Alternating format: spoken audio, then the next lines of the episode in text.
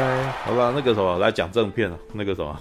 鬼灭之刃，哎，你一点多了，我们还没聊正片。你你先你先你先讲你看鬼灭之刃的感觉好了，因为你那个时候我记得你好像就是遮遮掩掩的，觉得那个什么，就是好像很多人没有都没有看。遮遮掩掩，因为上个礼拜你已经看过了，对啊，然后你就哭嘛，对对。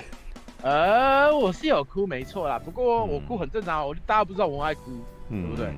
好啦，那个看之前我来秀一下，我刚刚在那个我们在聊天的时候做的，嗯。对啊，就是那个用我实验室的那个光剑的实验材料做的那个，反正明天我明天开一场包场啦，所以就做一把这个刀来玩。你这是炎柱的剑呢，炎柱的刀，对。对啊，对啊，对啊，那反正你讲剑或刀没关系，反正日本刀剑不分的。对啊，日本的剑就是刀，刀就是剑，所以你讲你讲刀剑都没关系。嗯嗯嗯嗯，对啊，就是刚在我们直播的时候做来，明天明天看包场的时候玩。OK，好，那我来讲一下《鬼灭之刃》的正片，好，就是。因为基本上我那个时候在思考，所以奇怪，大家都说这么好看，是因为它跟漫画不太一样嘛？因为，呃，如果没有看的，我稍微讲解一下了。《鬼灭之刃》基本上，呃，它在台湾有播二十六集还是二十二十六二十四啊？第一季二六二十四，它是动画播完之后呢，第一季结束，然后直接接电影的剧场，电影的版本，就是电影它直接衔接的是电视的那个剧情之后的那一段。然后因为很多，其实很多的时候。通常电影上映的版本会跟呃正史版本会可能是平行宇宙，我们俗称剧场版嘛，嗯、对不对？嗯，也就是电影播的东西跟电视剧情没关系，或主线剧情其实就平行宇宙没有关系。但是这一次他就采用说，呃，我一开始不知道啦，我是去看到我才，我那时候在推测是不是这样子，因为那时候还没去看，嗯，然后我也没有问大家说是不是跟漫画一样，我也没问，因为我怕爆雷。结果去看的时候，真的跟漫画一模一样，所以就是简单讲，那个雷早就会爆完了，你知道吗？因为你有在看，把它全部看完了吗？所以你小说漫画已经全看完了，全看完了哦，全看完，全看完了。对，所以全你全看完的人，你早就被爆雷了。那有没有什么有没有什么好爆雷之分呐？然后我那时候看到了，有在我在网络上该说不要爆雷哦，会怎样？嗯嗯，看他漫画就爆完雷了，你这你太你在干嘛三小？你知道吗？嗯，对啊，好啦，所以基本上因为呃，《鬼灭之刃》其实。当然，呃，它其实算，呃，它算算是爆红啦，因为，呃，它其实是漫画，它有做出一定的成绩之后被动画化，嗯、然后动画化的时候，呃，也刚好踏上一个就是它的动画组，它有把经费花在比较精准的地方，嗯、而且《鬼灭之刃》它的剧情其实他没有过多的拖沓，就是该死就死，然后该玩就玩，他不会说，呃，死了又活或干嘛的，就是剧情很王道，然后。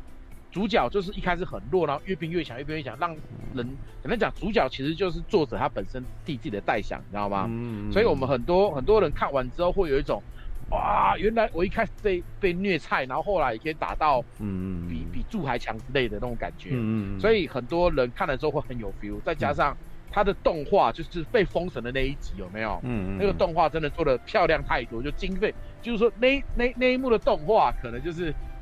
就是那那那一幕啊，可能就是他两三集的那个成本在里面，因为那动画真的是、嗯、哇太漂亮了，而且再好玩的是，通常我们在放那种激烈的战斗画面，应该是放很激昂的音乐嘛，对不对？嗯。可是他却在这个激昂的那个很悲壮的对战里面放的是很柔、很凄美的音乐，它造成了一种很很不一样的一种氛围，你知道吗？在最激烈的战斗下放最柔美的音乐。所以在看的人会有另外一种啊，他怎么还不死？或一种被情绪被挑动出来的样子。嗯，这个东西是漫画感受不出来的。嗯嗯嗯嗯。所以这也是他动画出来之后，呃，就开始说被封神了，干嘛之类的。但是因为他说真的，其实呃比他好看的神作，说真的其实还蛮多的。但是他不会说是一部烂片，他绝对是一部佳作。但是他可能在我们这一种看过很多动漫画作者的动漫画的那个观众的老屁。我我我习惯讲老屁股啊，老屁股在我的眼里是一种夸赞，嗯，就是真的是看很多的那一种，在我们这种在在我们这种老屁股眼里，就就就还好啊，那他有他的优点，但是没有说好到神作那么夸张啦。但是那是因为我们看过很多东西，嗯，当你考虑到现代的这个年代的观众，他可能不会修，例如说他之前就有人爆，有人爆出来说，《鬼灭之刃》抄袭《达伊大冒险》，嗯，《达伊大冒险》就神龙之谜的另外一个名称嘛。嗯。因为其实很多动画都会有一刀劈开大石头的那一种，没有？哦、可是因为，呃，那个神龙之谜后来动画重置了嘛，然后有些没没看过的人就看到那个他劈那个小呆砍砍开大石头那一幕，嗯、然后就啊抄袭鬼灭之刃，就就就就这样被他笑嘛，对不对？嗯、就是因为你看哦，这就为什么我们在这个时代跟现在这个时代的小朋友看的东西不一样的时候，嗯、认知误差是一定有的。所以为什么很多那个看呃比较年纪稍微大一点的出来看那个《鬼灭之刃》说怎么卖的这么好啊？奇怪的凭什么的时候，会有一种它其实没有这么好啊，比它好的很多，好不好？可是那是因为其实你没有考虑到他的很多受众是不像我们看过这么多经典作品的，嗯，在他们眼里这是他们接触的第一部神作，嗯，因为我们每个人都有心里的第一部神作，每个人的初恋都是最美的啦。对啊，所以我觉得这没有什么好那个的啦。嗯嗯。就是也像有些人觉得说，这没这没这为什么他卖这么好？凭什么？我跟你讲，天时地利人和，东西会成功一定要这三样。嗯。你有实力是最基本的，然后你有人和有天时，你才有办法能够达到这种状态。嗯。简单讲，我我靠一句我在网上看到的，就是呃，《鬼灭之刃》剧场版，呃，绝对一部烂作品。嗯。但是也不算神作，但绝对是佳作。我觉得那个，嗯，但是话说回来，我真的还蛮不喜欢随便把人家封神这种东西，你知道吗？就是、哎，我跟你讲，我香米很爱给他封神，好不好？封神已经是一种造，已经是一种全民运动了，好不好？好吧，动不动就封神，我啊，OK 我。我自己的那个的做法是，通常在我的心目中没有真正的神作这个东西，神作只能够有一个，嗯、你不能够随便那满坑满谷的神，知道满坑满谷的神，嗯、那这个神就再也不神。对这个，欸、你你要 diss，、嗯、你要 diss 一下那个今天没有来的神佑吗？今天之前不是在别、哦、呃，我忘记哪一部，他讲说、哦、这一部已经变神作了，有没有？哦，没有啊，但是因为年轻人就是年轻人嘛，他的那个什么，就是他看的还不够多，就是当你看的越多，你就越知道这些东西可能就是有很多有很多呃都差不多的，知道吗？突然间吃，突然间有点语塞了，你知道吗？对，我那时候突然间，我刚刚在讲的时候，我突然间想到一件事情，因为最近在重新在追那个霹雳的证据，你知道吗？就是那个谭无欲最近在重出江湖嘛。对，然后它里面就是，我觉得剧本编剧啊，又帮他写了很多很有趣的词。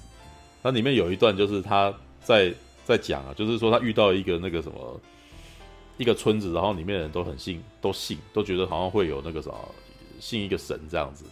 然后呢，他进去以后都觉得这些人都是狂信者，但是呢，他没有办法好好的，他就也没有要说破这件事情，他就干脆把自己伪装成神，对。然后当这件事情被解决以后，然后旁边人问他说：“诶，那个啥，你不是也觉得自己是神吗？”他说：“这个世界上在苦境这边，每天自称自己是神的还不够多吗？” 我就觉得跳，然后那时候觉得，因为他就是图他自己嘛，就是就是因为之前那个他自己就真神真圣一真仙呐、啊，然后。呃，然后而且在他前面半神啦，半神没有半神是宋还真，他那个谭无欲都说自己真神真圣亦真仙嘛，对，然后 然后那个他旁边的前面几档的那个啥，真的也真的是真是他讲的那满天神佛，从弃天地之后，然后接下来一大堆什么八岐邪神啊，然后什么全部都是神，你知道太极神照也都是神这样子。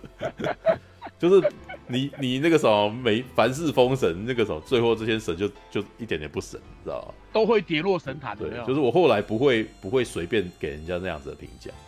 对我我觉得如果好，我可能都是我我哎，我评电影也这样子哎。我觉得好看，除非我我会去试这个情感波动，它可能顶多到很高四分都已经是很厉害的分了。我绝对不会有五星的这种东西。为什么？因为我我曾经讲过有难度啦，我内心好像只有一部五星的。就是教父哪一部？就是就是教父，对，然后没有没有其他。哎，银翼杀手也没有五星哎，银翼杀手我的内心我也不会给他五星，没有之一哎，对，就是他如果是神，他最好是最很少的，你不能够你自己的评分标准不，你知道如果你觉得好，可能我顶多可能三点五都已经是算是很好了，你知道吗？嗯，三分已经是不错了，对，比三分低的都是都就是糟了。这样，这是我自己的评分方式。对，但我不是，我也不是很喜欢，我也不是很喜欢随便给人家评分啊，因为评分真的那个什么，很太沉重，你知道吗？我喜欢这个，我就喜欢看这个。嗯、我我哎、欸，我看动画其实也还不是很喜欢帮他们评分，你知道吗？因为我我觉得我看看动画跟看电影的心态不太一样。我看动画其实有一点啊，for fun 的，你知道？就是哦，好爽啊，就是那个这样也没关系，这样看看。像我最近在。在追的一个叫做那个什么，在魔王城说晚安，他就很疗愈啊，我就是喜欢看这个疗愈，他就没什么，他的剧情本身就没那个，就是每天就要看那个公主怎么样虐待那些那些魔物啊，然后可是我就觉得他画的很可爱，我喜欢这样子啊，所以我不会，你要我帮他评分，我不要，我才没有这个心态，我我我觉得我这样评分也很累啊，不用这样子，对啊，All right，好，那好，好，那我们继续讲正片，所以就是他绝对是一部佳作啦，然后。嗯呃，我看的时候好了，其实说真的，我在前半小时我看到快睡着啊，因为。因为就跟漫画一模一样嘛，而且那那先看过漫画的麻烦，所以 然后就有些画面就很明显有一点拖，因为在因为在拖台戏，你知道吗？哦，是哦，所以我我必须要真的在还没开始打斗之前，我是有点想睡着，因为他其实一开始就有一个小打斗画面，但是中间拖的有点长。哦，你说然后会让我真的有点想睡觉，但是 你说里面的人在睡，你也在睡了，因为他剧情正好就是一群人在做梦嘛，对吧？可他们的梦也蛮有趣的啦，嗯、但是就是，嗯、但是后后面就很后面就很有面，因为后面开始打了嘛，就等于讲，嗯、他的后面全部都在打，嗯，就是后半节全部都在打，嗯，对啊，嗯、呃，哦对，呃，好，那个现在有人说，摄影先不要看漫，我跟你讲，如果你们没有看漫画的话，你们动画看完就直接接电影版，不要看漫画，不要不要先看完比较好，嗯，因为你先看完之后，你可能真的会有点，会会就是没有惊喜了，你也不知道后面是梗是什么东西，因为。如果你第一次看，你就觉得很屌，因为它里面的设定很多东西还蛮棒的，对吧？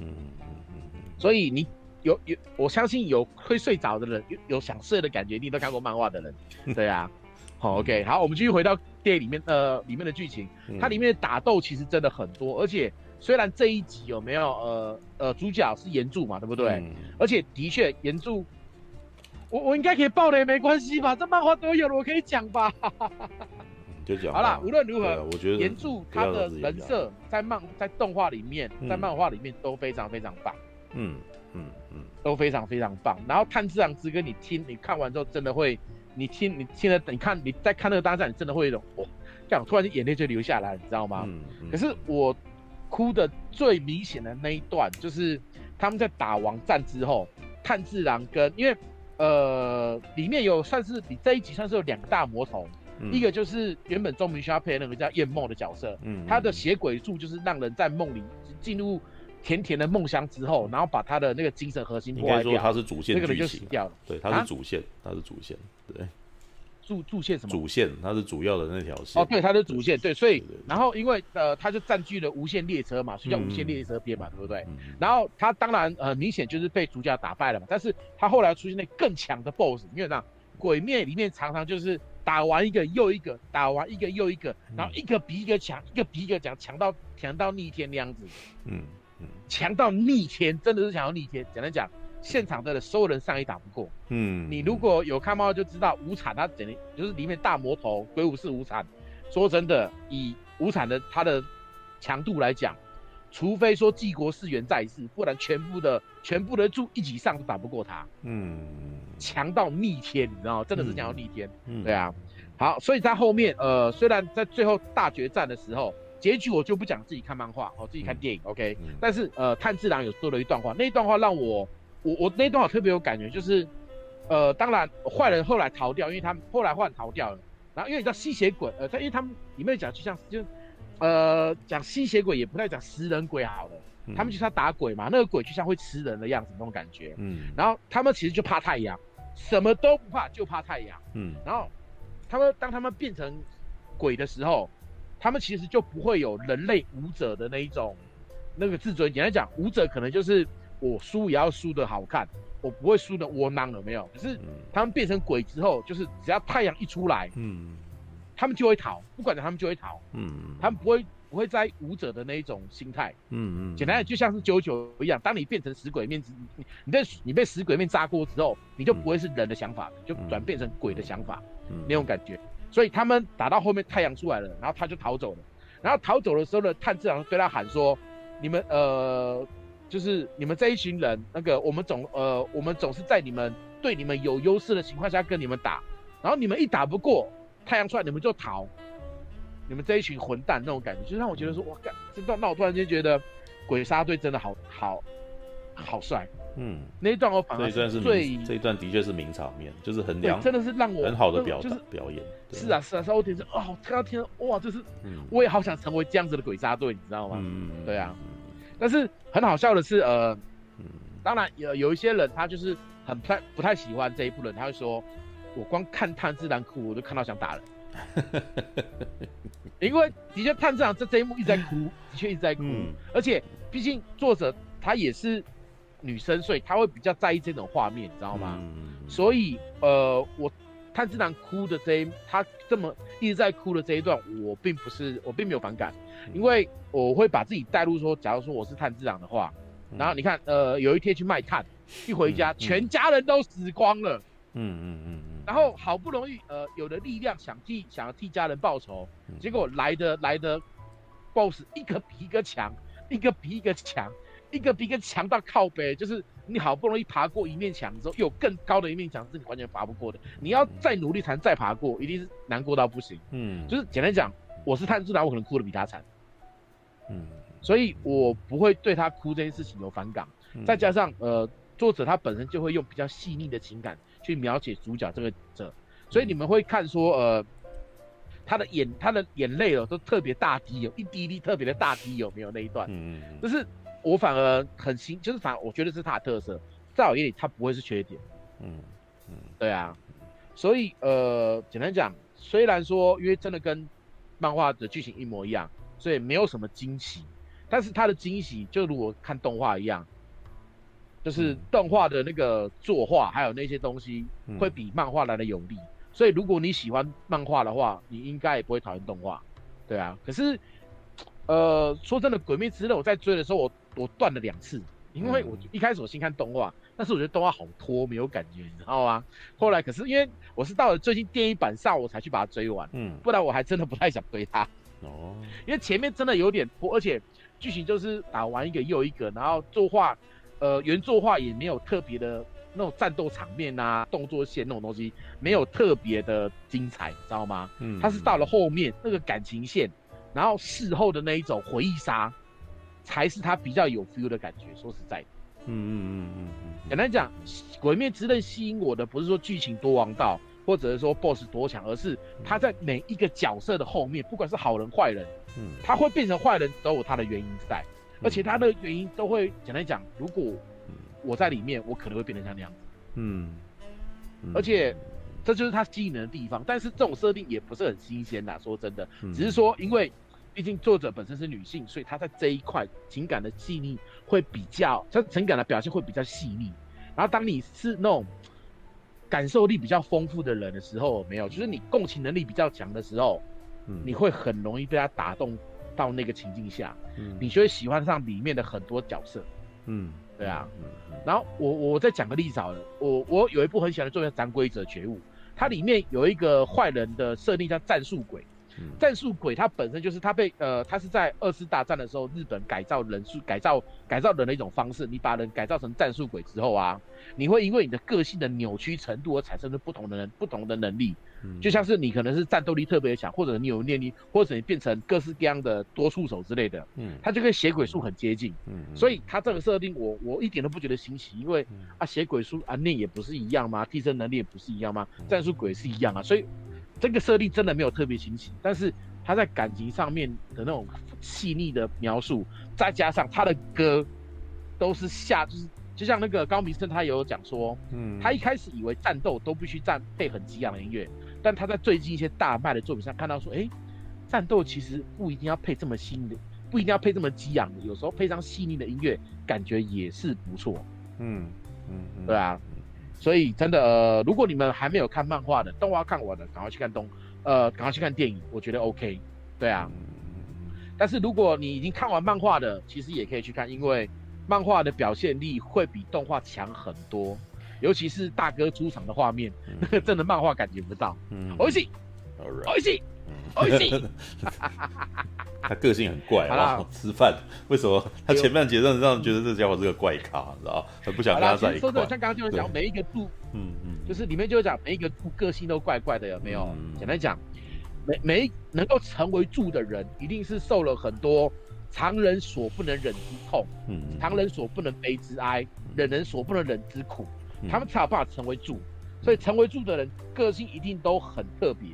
所以漫画里面也都有叙述说，每一个每一个成为柱的人背后都有一段故事，那段故事也都做的不错。这是为什么很多柱，虽然很多柱，我我不要讲他，因为里面有你柱基本上有十个嘛，可是、嗯、呃每一个柱背后都有很棒的故事，然后大结局有点有点凄惨，但是你绝对不会讨厌这，你绝对不会忘掉这一些柱的存在。嗯，对啊，嗯，好了，反正。不，呃，在我眼里，《鬼灭》不是神作，真的不是神作，但绝对算是佳作。OK，好，在我心目中的神作只有《超时空战士》OK，结束。嗯，好，换我，换你，哇哇，哇，《鬼灭之刃》我其实是从动画版开始看。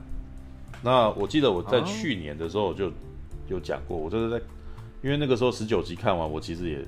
就在实况里面讲说，哇，那个真的很厉害，就是那个情感的渲染很强。对，我既然我我我其实看动画，不过这两三年我觉得我看动画特别容易哭啊。我之前比较不会，知道我我觉得我之前那个什么看动画可能只是，呃，第一次有那个想看到想要哭的那种那个什么的的情绪，好像还是那个什么从那个机动战士钢弹 UC 那一场。第三话，oh, okay. 那个独角兽钢弹第三话，然后有一个女孩子，那个什么，就是她要必须要把她杀掉，然后那个女孩子那个什么，把她把她画的那种很可怜、楚楚可怜的样子，你就觉得哇，这这这真的是不忍心杀掉她的那种感觉。那一瞬间，我觉得还蛮感动的。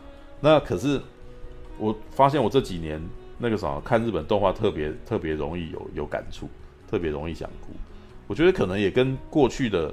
动画的的的讲故事方法跟现代不太一样吧？就以前你你不太可能看北斗神拳看到哭吧？你也不太可能看七龙珠看到想哭嘛？你你只会在里面看到热血而已，嗯、对。然后，嗯嗯嗯，或者是看到一些很猎奇的东西，或者是哇，这故事好好不错这样子。然后那个画工画风很美啊什么的，然后那个动态真的很漂亮。可是呢，这几年来的几部动画，我觉得都。很强调情感的渲染这件事情，我觉得那个大概像是从《进击的巨人》吧，《进击的巨人》本身就就他的情感渲染就很强，但是《进击的巨人》的那个点跟这些也不太一样。我觉得《进击的巨人》它的特色之处是在于它的剧情峰回路转了，对，那呃，对我那天在看完的时候，我也在想说，哦。《鬼灭之刃》到底它的特它的成功之处在哪里？很多人都想要在讲，都很想要探究这件事，你知道为什么它成功了？你知道吗？然后就就就会有很多人在那边讲那，可是每次看这个，我也觉得，哎啊，这个东西很多以前都做过啊，这绝对不是它成功的最主要原因。对，我觉得啦，如果你要讲故事剧情的话，它是非常典型的王道剧情。它它跟它的那个故事进展方式跟七龙珠很像，你知道吗？或跟或者跟火影忍者很像。就是你从鬼杀队练出来的，你已经有个技术能力了。接下来的敌人就是在一个一个的任务当中，你慢慢的成长，然后一那个什么一步一步的接近你那个什么那个故事的主谋主谋者，然后而且还先让你遇到，让你知道他有多可怕，然后接下来偶尔都还会再告诉你说那个坏人有多坏，这样那个人多多残暴这样。我我我突然想到一件事，就是就跟星际大战、啊，原本以为你是平民，结果你是王者之后啊。那个呃，我觉得那个什么，在火影忍者啊、七龙珠啊，这后面这后面有对，都都呃还蛮明显的啦。我觉得从他那个火这个什么，既然可以喷火，你就会大概知道说他本来是水之呼吸嘛，突然间水里面有火，你就知道哦，这个人应该不简单。对，你现在已经开始特别在意他。对，看到二十六话，基本上都已经在开始埋他的身世之谜了嘛。也是啦。然后他炭治郎的耳朵的那个耳耳环什么的，就是开始对，对，开始开始在讲这件事情。一开始我们只是觉得他是一个扮相奇怪的男孩，但是我们好像他也剧情里面也没有多做琢磨，所以你你就这样顺着看下来。可是看到后来才发现，哦，原来还有埋秘密这样子。这一点也是我我前之前在讲那个什么。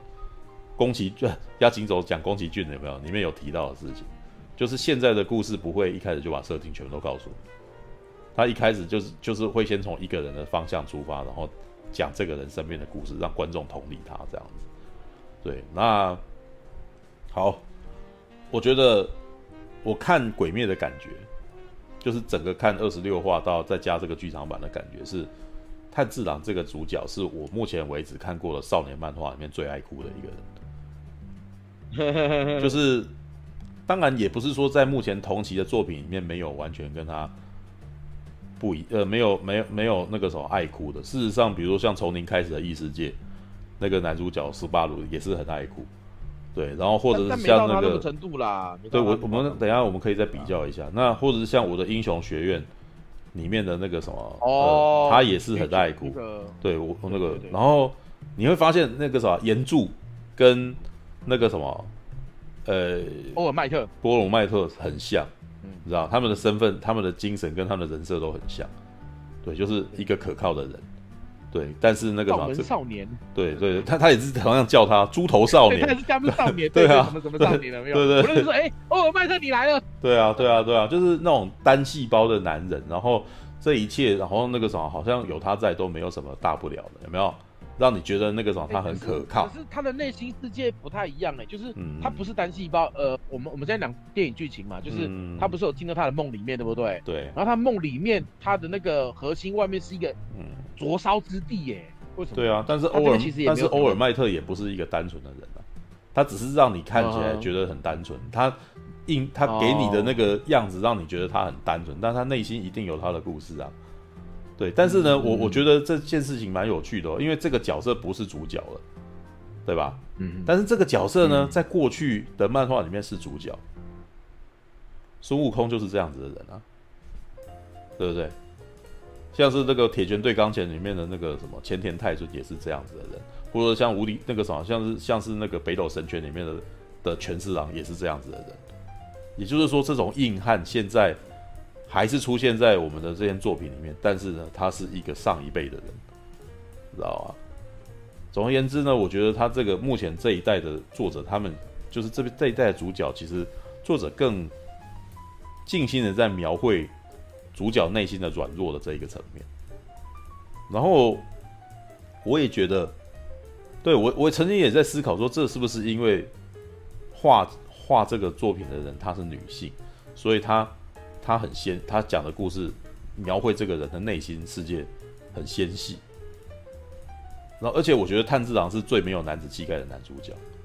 你知道，从零开始，如果你要比爱这三个爱哭鬼的话啦，从零开始的异世界的十八路这个人，他他是内心很痛苦，但是呢，他拥有他那个什么，身为男生他想要逞强的那一面，他不会随便跟人家袒露他自己的痛苦。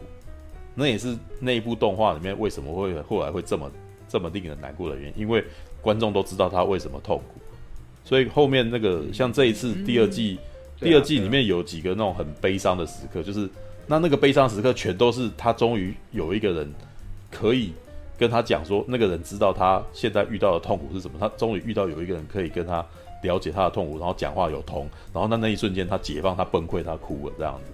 那是从零开始的异世界里面的男性，他的软弱的地方，那个男主角。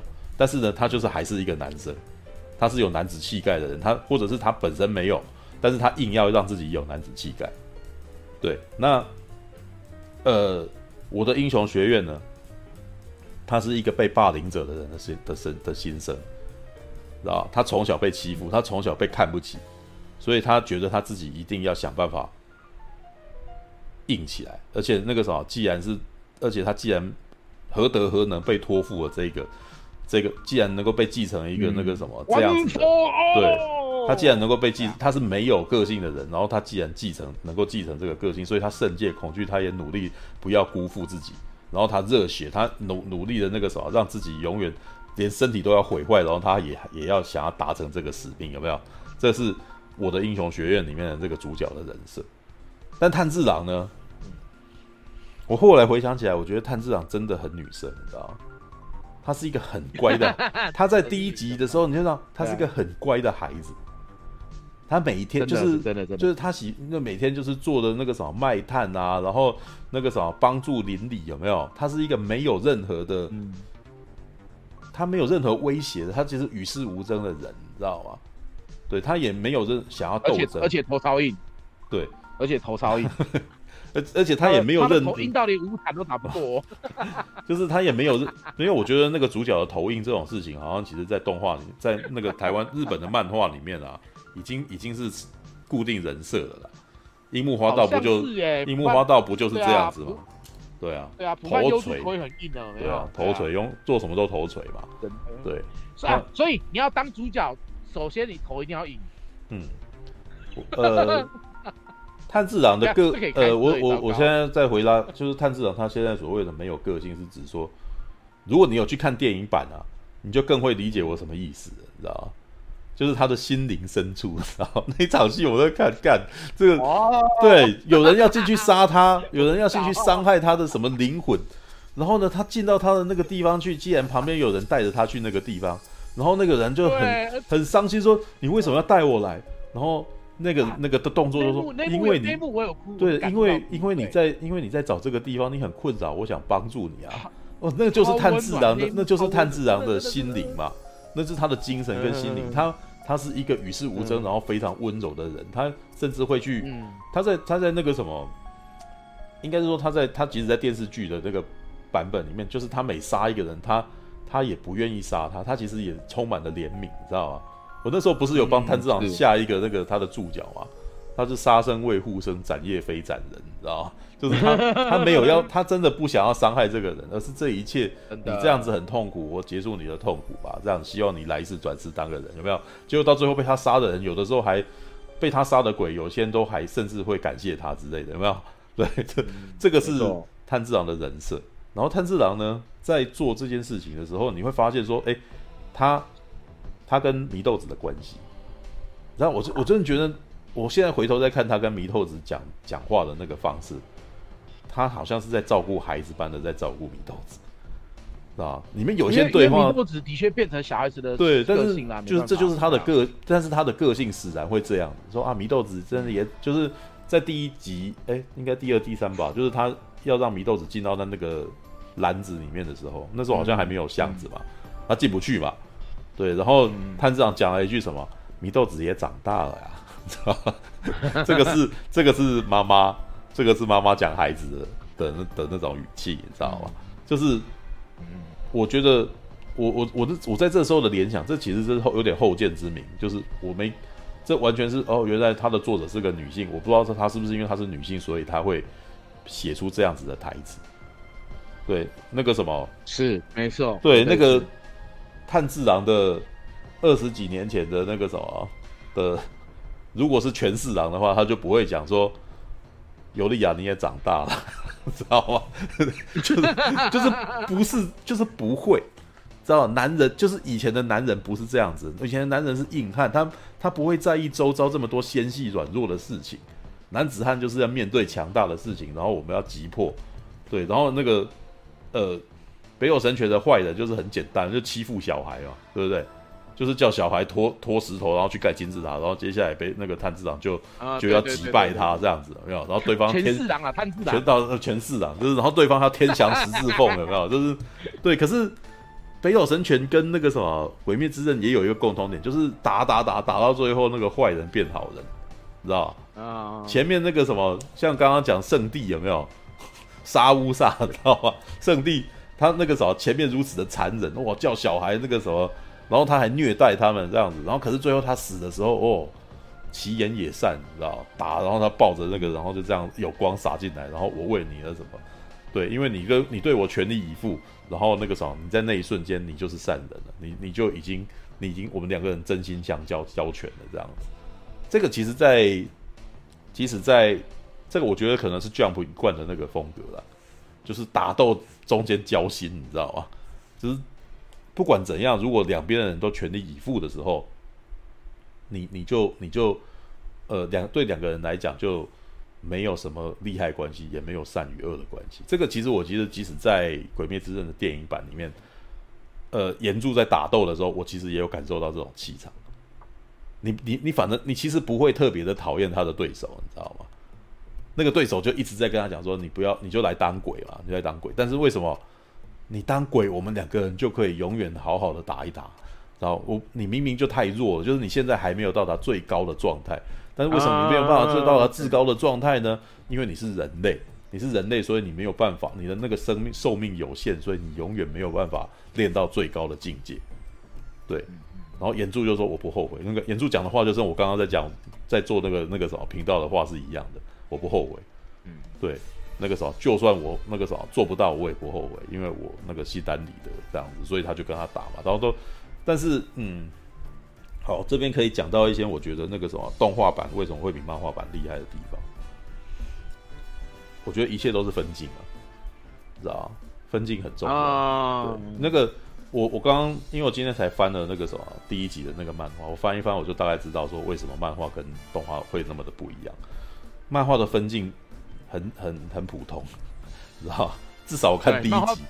漫漫画分镜真的蛮，他就很像绘，很后面后面有进步了，后面有进步。他第一集那个就很像绘卷，你知道吗？就真的是一格一格一格方方方方方这样子。真的真的对，那就是对，真的看漫画我会看到，我就是我就嗯，第一次看漫画就看到我不想看的，对，觉得这这个很，对啊，对啊，真的。那那为什么动画版会这么好看呢？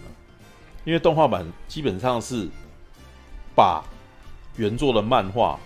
当成灌篮高手来演来拍的那种状态，你知道吗？我我其实觉得那个什么《鬼灭之刃》的那个什么动画版，基本上是延续井是把井上雄彦那种投一球，然后内心千言万语的那种分镜，你知道吗？发扬光大的一个作品，知道吗？我我我常常在很津津乐道于那个什么井上雄彦的那个的灌篮高手，他在他的他们在打篮球，有没有？就是每一球投出去，我都好紧张，我想要看下一页发生什么事情了。为什么？那那个很厉害，就是他有办法用那个什么，在用只是在格格与格之间的那个什么分镜，让你很想要知道他下一秒发生什么事情。那个我觉得井上雄彦的《灌篮高手》之所以会这么红，是因为他有把球场上的紧张感画到那个漫画里面去。你你每次看到那个什么，湘北对陵南，湘北对好海南。你都不知道谁到底会输，呃，谁最后到底会赢，知道？所以那个分镜真的很厉害。对，嗯，这一点，呃，小野田辉说的，我觉得我我我就很认同，因为仅那个什么《灌篮高手》的动画很难看，就没有没有做到这一点，知道？呃，对，反而没有漫画的分镜感好看。说对，因为动画常常是那种兼用卡在那边，然后你就会觉得，干这个真的是超廉价的，你知道吗？如果真的可以的话，《灌篮高手》应该再重置的，就是他可以用那个什么《鬼鬼灭之刃》的分镜方法再弄一次，你就会觉得这超好看的，知道？那《鬼灭之刃》的像第以第十九话来讲好了，第十九话他那种就是那个情绪切分的很好，就是他先让主角陷入绝望当中，然后接下来在绝望当中那个什么两边旁边的人都来救，有没有？救到其实都已经都已经没有办法了，然后到最后他其实想说，我还要再拼一下。你就知道你那个情感的渲染，就知道他已经完，他已经没有力气，他还要再打。然后呢，当然那个什么花江夏树的配音很厉害啊。我觉得那个什么能能够能够让那个这整部剧那么厉害的的其中一个原因，就是配音员，配音员的那个什么嘶吼声，他把那个情感带入的那种感觉，我我觉得那个什么世人听到哭喊声，其实多半都会动容啊。你知道别的不提了，像那个什么，嗯、我我在做素还真人的介绍影片的时候，看到一段影片，就是《圣石传说》里面那个青阳子的过世，你知道吗？对，青阳子过世的那一段，素还真的配音员是那个什么迪奥的配音员配，然后叫什么名字忘记，我熊熊忘记那个熊熊忘记那个配音员的名字，呃，稍微忘了，他是迪迪奥的配音员。那那一段呢，他。抓住那个青阳子的尸身，然后喊 “say 哦”，然后那个声音就是往那个什么，摄摄影机就这样往上攀，往上攀到天空，say 哦，然后那个最后带哭腔的时候，你突然间哦，也子安人配的，对，子安五人，然后那那个时候就觉得哇，你好心酸哦，你好难过那样子，那一瞬间我突然间就是有一个体认了，演技浮夸本身不是不重要。你知道吗？有人常常在讲说演技内敛啊是好，然后演技浮夸不好，你知道啊？黑猫白猫只要能够抓到老鼠就是好猫啊，你知道？如果你要以那个配音的那个表演方式的话，事实上配音的表演方式是非常浮夸的。对，但那又如何？就是他在这一场情绪里面，每个人都这么浮夸，这件事情就是自然而然的事情。对，然后，嗯，呃，他嘶吼、喊叫，能够有情感的带动，然后还有哭喊，喊到你都忍不住想哭，哇，那那个啥，这就是它的那个，这就是它的作用。对，那以前的对，以前的配音真的比较不常做这件事情。我我我后来就想想看，我们以前即使有很惨，很前以前动画虽然有惨的剧情，但是也不会玩到这样子，你知道吗？对，但我其实觉得这可能是不是可能也不只是动画，我觉得日剧也开始这样子了。半泽直树是不是也是这样？对，就是那个跪下，然后那个半泽直树叫大和田有没有？跪下，然后表情超夸张 啊，然后。哦，他喊到你，你你真的哦，有有有感觉，你知道吗？对啊，那个那个，而且他那个表表情也有出来啊，所以你会更有感觉哦。对啊，没有，啊、虽然那个啥，有些人可能会认为这是太降气了，但是自古以来那个什么，在表演里面大吼大叫一向都很有用，你知道吗？你知道像像那个什么好莱坞的那个什么名演员艾尔帕西诺，他就是大吼大叫的名人，你知道吗？他他只要气场一来，他那个声音就整个大闪大喊起来，然后你的你所有人的现场气场都会被他压住，你知道吗？对，这就是一种舞台式表演法。对，但然后呢，刚刚那个什么马大爷有提到一点，我觉得有一点也是蛮厉害的，就是其实我我觉得我看鬼灭啊，我一直我我一直对他的那个眼泪的描绘那个什么感到很很有趣，你知道吗？就是。他他把那个人物的那个眼泪的动态描绘得相当的详细，虽然他不一定是真实我们看到眼泪的状态，但是呢，他他的动态非常的顺畅，你知道吗？就是可能一个人他本身脸都没怎么动，但是他就是眼泪动得特别厉害，你知道吗？我觉得这在某种情况下，这也是我觉得这可能也有一种情感渲染的力道，就是我可能会。因我我我我一直在思考，说我为什么看到眼眶发热，然后眼睛湿润，然后忍不住想要擦眼泪，是不是因为我看到他哭了，然后那个动态那么的顺，然后他在暗示我说你应该也哭一下吧？对，不只是，但是这这也不只是《鬼灭之刃》是唯一的哦，你知道那个《紫罗兰永恒花园》也这样，你知道吗？看紫龙，只是看紫罗兰永恒花园也是看一次看一回哭一回那种，几乎每一回都会让我那个什么忍不住流眼眶发热这样。对，那总而言之呢，我觉得那个什么《鬼灭之刃》的厉害之处，其实不是它很热血，《鬼灭之刃》的厉害之处，事实上反而是它很纤细，知道吗？就是他他讲的很多那个人物细节，就是很多情感细节这件事情，让你跟他非常同理。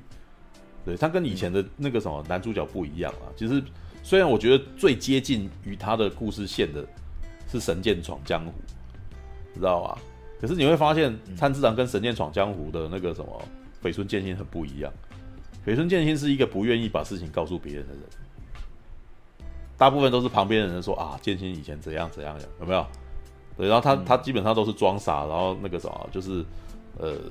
就是就是当做这件事情没事这样，可是炭治郎，我们都很清楚炭治郎过去发生什么事，我们亲眼陪着他目睹惨剧的发生，然后他当他在哭喊的时候，你你会觉得哇，真的这么的无力，那就是因为你有经历到他很无力的那一刻，所以到他最后他呃硬起来的时候，你会你会你会觉得哇，好棒哦，那个什么加油，我我那个什么我懂你的，我挺你，你希真希望你能够。真希望你能够那个什么一路顺风啊，一一那个什么能够过关斩将。像这一次里面有一幕就是就是让我很有这种感觉，因为这这一幕不是一开始就三个人都呃在无限列车里面，就是其实前面那一段铺陈有一点是为了要服务观众的，你知道吗？就是带观众进入这三个角色的一的那个内心面。对对，那我妻善意基本上就是就是可爱的角色嘛，我其实我妻善意的内心世界。就是他跟那个什么祢豆子两个人就开就开开心心的，然后两小无猜的谈着恋爱，你知道？他的每一个人的内心世界都是他们最喜欢的那个状态嘛。对，那炭治郎呢就是很悲伤啊，炭治郎就会看到他以前的的家人全都好好的活在那个地方啊。对啊，然后那个什么，诶，猪头少年，对，那那对。对。啊对，然后我我那幕我有出，对，然后猪头少年就是猪头少年的内心世界很奇怪啊，就是打败就是要打败那个什么。打败无限列车，列车怪物，打败列车怪物，然后旁边的人全部都是他的喽啰，这样，对，那一段很可爱。然后我记得真的很好笑，就是 就是而且而且那后面真的有点梗，都是笑梗，都从那边来的。因为那故事基本上就是要进去里面，然后暗杀他们嘛，就是要趁着他们沉迷在温柔乡跟那个什么梦梦幻当中的时候，要把他们的那个核心什么的把它杀掉或破坏破坏，然后大家才死这样子，对不对？但是呢，嗯、我妻善意跟猪头少年的那个什么。的内心世界都是牢不可破，你知道吗？善意说：“这里怎么会有男人啊？” 就这个，就里面的人反正很怕嘛，对不对？啊，猪头少年那那个地方太，他的内心世界太太可怕了，太荆棘了。那个还派一个女生进去，基本上超危险的，你知道吗？对，真的就是，但是也就是说，那两段都是甘草，都是甘草的，就是真的真的那个什么的主线是看炭治郎内心世界。对，那嗯，那一段就是好好的带你说，哇，那个什么，炭治郎有多么希望回到他的那个什么，他多么不喜欢杀人，他真正内心最大的希望就是也不要大富大贵，也不要怎么报仇雪恨，他最后最希望就是回到那个与世无争的那个日子里面。对，啊，那那那一幕我哭是因为，嗯，他必须得，嗯，离开这个梦境，回到现实。对，那因为因为嗯，对啊，那一幕我是蛮难过的。对啊，就是他他们。他不希望离开那个地方，有多么不希望。那后后面，呃，梦里面的人也是用这个东西来牵动他。其实这个算老梗啊，太多太多太多作品都用这种老梗。对，但是老梗有没有办法牵动你这件事情，就是就是最重要的事情。比如说像那个什么自杀突击队，也也在玩这个老梗啊，对不对？一群人不是梦幻嘛，然后可是他们讲出来而已啊，讲出来你就真的没有感觉嘛，对不对？但是这个是。连演二十分钟给你看看，让你看一下他有多么的这个世界有多么的幸福，多么的美好嘛？对啊，然后他最后要离开的时候，才会让你觉得哇，好痛苦哦。对，那呃，里面倒有一个值得一提的，比较有趣的就是岩柱啊。岩柱的梦既然不是快乐的梦，他到底希望做什么呢？嗯、对不对？我我觉得那个有点言意言言意在言外。对，这也也许以后其实就是那是伏笔，你还可以再看到炎柱其他的故事这样子。呃，也是因为其实作者开始有在慢慢放出一些番外篇。对啊，因为他的情况是，你看他他爸爸在他的梦里面，他是要去报告他爸爸他已经成为了柱，但是他爸爸不理他，这看起来不是快乐的事情，你知道吗？那为什么他他的美梦既然是这样子的故事，很奇怪哦。也就是说他，他他即使在他的梦里面，他也不觉得他搞不好比想象中还要没有自信，在他的美梦里面，既然不是不是这么顺的，你知道吗？对，但但这也可能是刚刚提到那边讲说那个，就是没有自信的人，可能就是要会硬才会才是那种硬要把自己装得很有自信的人的感觉吧。对，嗯，对，这样讲好像蛮合理的哦。嗯，那炭治郎呢？我觉得炭治郎后面有几个必呃令人觉得感动的部分，那个热血的部分，你知道吗？因为他是第一个冲破这个梦的人，他发现了如何解，你知道吗？发现如何解，然后在如何解的这个过程中，因为对他外挂啊，他会冲破这种外挂哇。我觉得呃，好，但是这个外挂本身，我觉得也还蛮感人的，所以他很快速的讲，蛮感人就是就是就是每次都会进入这个梦，然后你要怎么样才能够逃出来？你要自杀，对，所以他必须要非常毫不犹豫的每次都自杀。里面有一那一段真的很很厉害，就是他在跟他打的时候，有好多个眼睛嘛。每次都用眼睛去照他，有没有？然后当他照他的时候，然后可能就只是只是昏倒个几秒，然后立刻就醒过来，啊？也就是说，在那一段时间内，他立刻就自杀，知道？然后呢，到最后里面有一场，我其实那那有一有一段戏是我觉得蛮动容的，而且我也忍不住很感动的，你知道吗？就是有一段，就是他发现他每次用这个美梦，炭治郎都不为所动，他都知道这是假的，然后于是他就想说，他要用那个什么。他想要恐吓他，于是突然间有一场有一场梦有一场梦里面是所有的人都在骂他，所有人都在说、oh. 我没有你这个儿子，你不要你你你为什么要你你为什么要害死我们？要是没有你就好。哎，其实我老实说，我在看那一段的时候，我有点痛苦，你知道吗？因为那个是很多其实炭治郎是个乖小孩啦，然后他的家庭是非常幸福美满，这种世界事实上不太存在真实世界里面，不太容易啊。对，那他看到的那个故事，那个他的爸爸跟他的妈妈讲的那种话，才是我日常生活的经验，你知道吗？就是对我，我就是这样被骂，就是他们就是这样讲重话，就是他让我更，他让让让我内心很痛苦，你知道吗？然后，可是那一段炭治郎的反应，我觉得炭治郎好棒，这是一个美，这是一个伟大的人，你知道吗？那一瞬间，我对他肃然起敬。他说：“哦、你不要这样，你全心，这才不是我的家人，我的家人不会讲这样子的话的时候，哇，他生，嗯、他比以往更加的生气的时候，我那我我那一瞬间我好感动，我那时候起鸡皮疙瘩了，就是哇，他对他的家人好强烈的信任哦，他如此相信他的家人不会这样对他。”对，就是他甚至一点都不怀疑，你知道那那个反而，这就是应验了我平常在讲，就是你在电影里面看到的东西，是你内心深处希望看到的东西。那一段他讲出来，就是他那一瞬间，他一瞬间突然间把那个日常生活你我都可能碰到的那个经验把它弄出来，讲出那种那个什么非常伤人的话的时候，然后。然后那个什么，他打破这一点说不，我的家人永远不会讲这种话。这些人不是我的家人，你一定是骗我的，你不要侮辱我的家人。然后他就他可能砍得更用力，你在那一瞬间可能甚至觉得他出刀，可能是那个什么，有一种想要为他叫好的那种的爽感，说干怕好戏，你知道吗？就是打死他，就是那种那如果有弹幕的话，干好戏啦，就是的那种爽感，你知道吗？那一瞬间很，如果有弹幕真的会对，真的有弹幕会很好玩哦。那一瞬间。那一瞬间很热血，就是你你你自己都感觉起来你拳头都硬了的那种爽感。对，我我超想建议木棉花不要出弹幕场啊，看、嗯、一定会超。弹幕场蛮好玩的啦。对，然后好好玩。呃，到了岩柱跟跟他打的时候，就是福利的时间点了，就是那那那一段就是完全是靠画工在想办法让你嗨，你知道前面那一段是用情感面。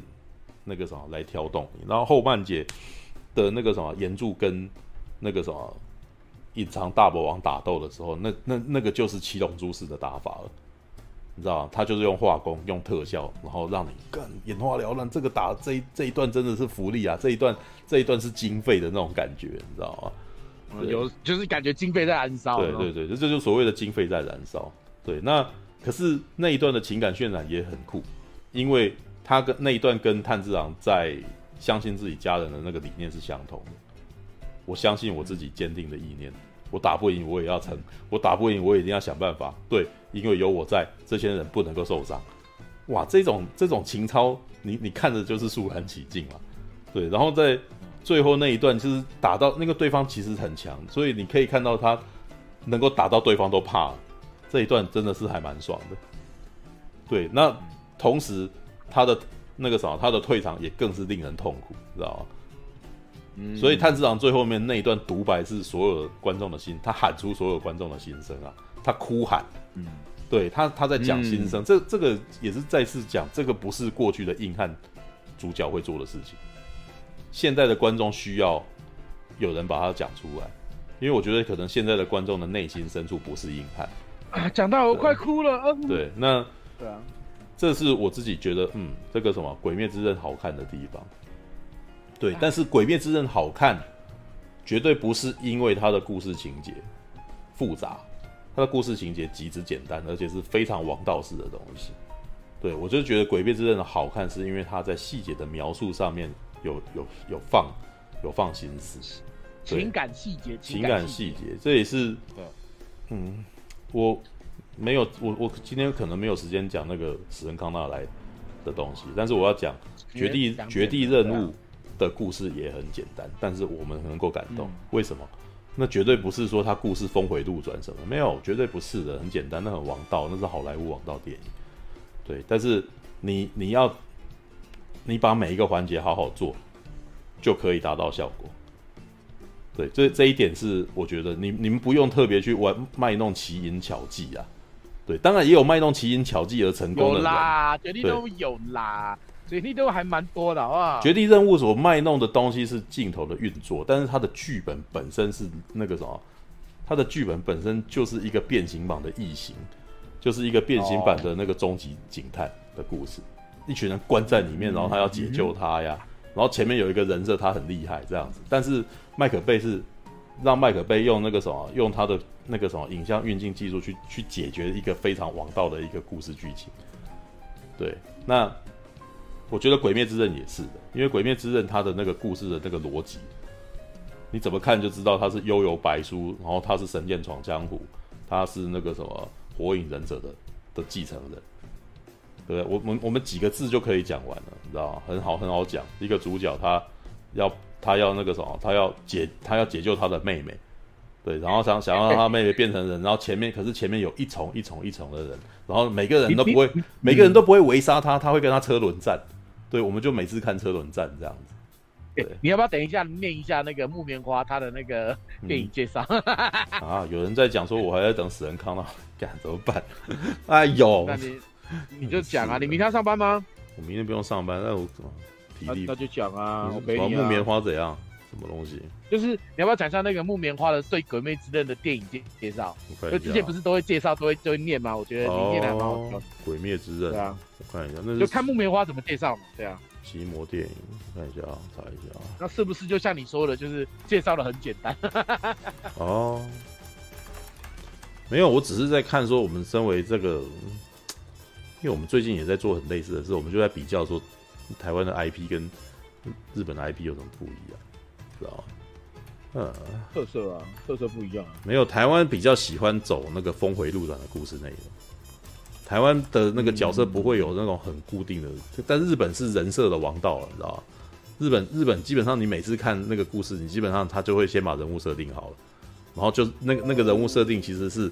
可能都是很类似的，主角可能都是热血笨蛋，然后他旁边一定会有不讲话的人什么的，有没有？然后会有五口戏的女生，然后什么的，对，就是你你可以几个字，然后就是讲出这个系统，然后再把这个系统分分成排列这样子，对。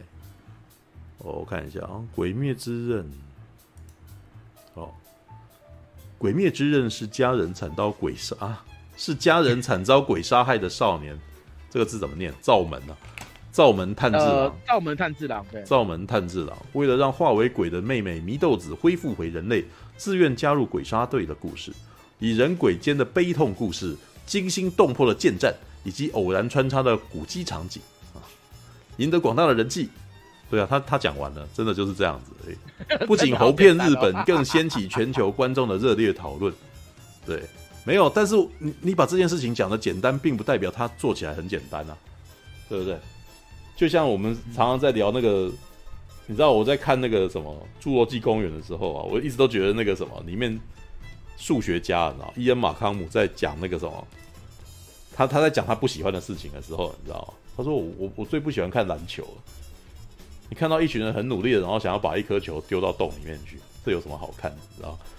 但怎么会不好看？很好看啊，你知道吗？就是这个过程好看。那我当我当然可以一句话讲完这件事情，但是。这中间的那个什么醍醐味，那些细节才是醍醐味嘛，对，所以你不用纠结于说哦，它本身就逻辑很简单，所以它一定不是，它就就不怎么样。但没有真正的那个什么细节，就是在这些这些东西里面，对啊。All right，这个是好啦，《鬼灭之刃》，我我懒得写懒得写影评啊，但是就大概稍微这样讲一下我自己那个什么看完这部片的感觉吧。但是我觉得我应该也讲得七七八八了。感谢您的收看。喜欢的话欢迎订阅频道哦。